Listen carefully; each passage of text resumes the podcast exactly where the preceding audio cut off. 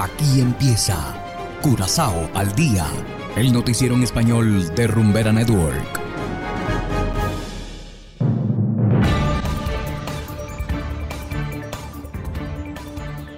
Muy buenas tardes, estimados oyentes de Rumbera Network 107.9 FM y también a quienes nos escuchan en formato podcast a través de noticiascurazao.com. Hoy es viernes 15 de julio de 2022 y estos son los titulares. Discusión resultó en tiroteo en Berg Altena. Guardacostas incautaron 650 kilos de cocaína en aguas territoriales. Refugiados venezolanos puestos en libertad. Bien internacionales.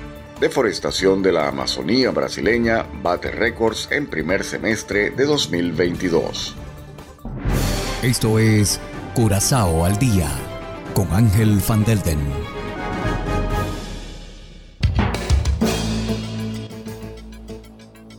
Empezamos con las noticias de interés local.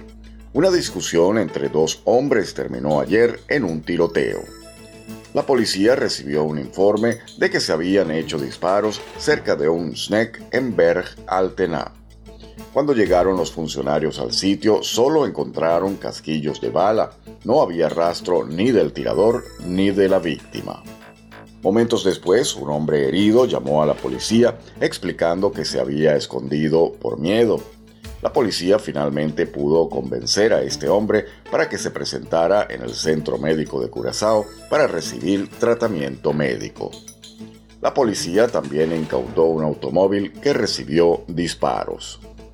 Y continuamos con las noticias. La Guardia Costera interceptó un transporte de drogas en la noche entre miércoles y jueves. Se trata de una lancha tipo Go Fast con cinco personas a bordo y un contrabando de 650 kilos de cocaína. A bordo también se encontraron cuatro armas de fuego. La embarcación navegaba al sur de Curazao al momento de ser interceptada. La Guardia Costera logró obligar a la Go Fast a detenerse con la cooperación del buque holandés Groningen. En la operación se hicieron disparos de advertencia hasta que finalmente los motores fuera de borda se apagaron. Los sospechosos y el contrabando fueron entregados a la policía mientras se investiga más a fondo este caso.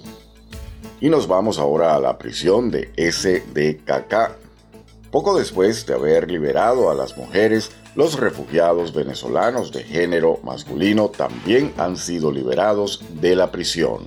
Así lo decidió ayer la Corte de Justicia. Los derechos de los venezolanos están siendo violados por el gobierno según el veredicto. Los indocumentados tenían incluso menos libertades en el bloque 1 que los presos comunes. Por ejemplo, los inmigrantes tenían que permanecer en celdas oscuras y sofocantes 18 horas al día. Las luces solo se encendían entre las 7 y las 9 de la noche. Durante las horas en que se les permitía salir de sus celdas, no podían tener ningún contacto con el mundo exterior. Tampoco tenían oportunidades recreativas durante el día, a diferencia de los presos comunes que sí cuentan con, por ejemplo, polideportivo, biblioteca y talleres. Bien, y hacemos una breve pausa y enseguida regresamos con más de Curazao al día. Hagan lo que hagan, pongan lo que pongan.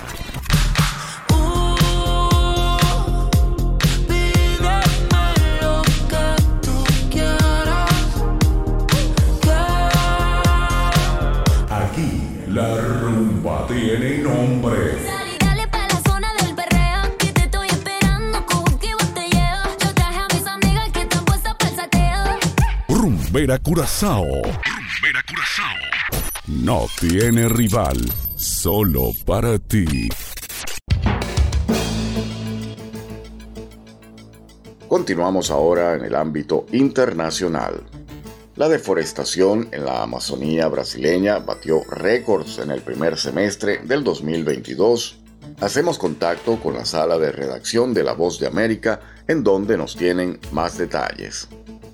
Un reporte revela que la devastación de la Amazonía continúa su imparable ascenso desde la llegada al poder del presidente Jair Bolsonaro este primer semestre de 2022 con cifras récord. Entre el primero de enero y el 24 de junio, la selva tropical más extensa del mundo perdió prácticamente 4.000 kilómetros cuadrados de vegetación, un 10,6% más que en el mismo periodo de 2021. Se trata del nivel más alto desde que el Instituto Nacional de Investigaciones Espaciales de Brasil comenzó a recopilar datos a mediados de 2015 sobre la Amazonía a través del sistema de seguimiento por satélite. El área destruida en la primera mitad de 2022 es un 80% más grande que en el mismo periodo de 2018, el año anterior a la toma de posesión del presidente Bolsonaro, según un análisis del Instituto de Investigaciones Ambientales de la Amazonía, una organización brasileña sin fines de lucro. No obstante, el presidente brasileño expresó durante la reciente cumbre de las Américas realizada en Estados Unidos que Brasil es uno de los países que más ha conservado el medio ambiente y sus bosques.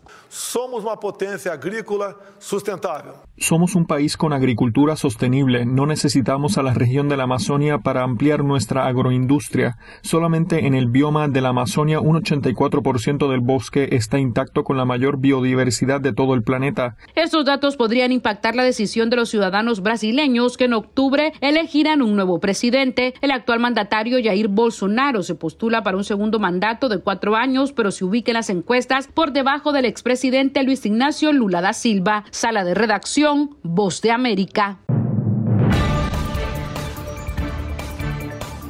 Y de esta manera, estimados oyentes, llegamos al final de Curazao al día. No olviden que pueden descargar la aplicación Noticias Curazao disponible totalmente gratis desde Google Play Store. Trabajamos para ustedes Saberio Ortega en el control técnico y ante los micrófonos Ángel Van Delden.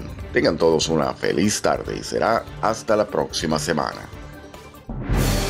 Aquí termina Curazao al día, el noticiero en español de Rumbera Network 107.9 FM.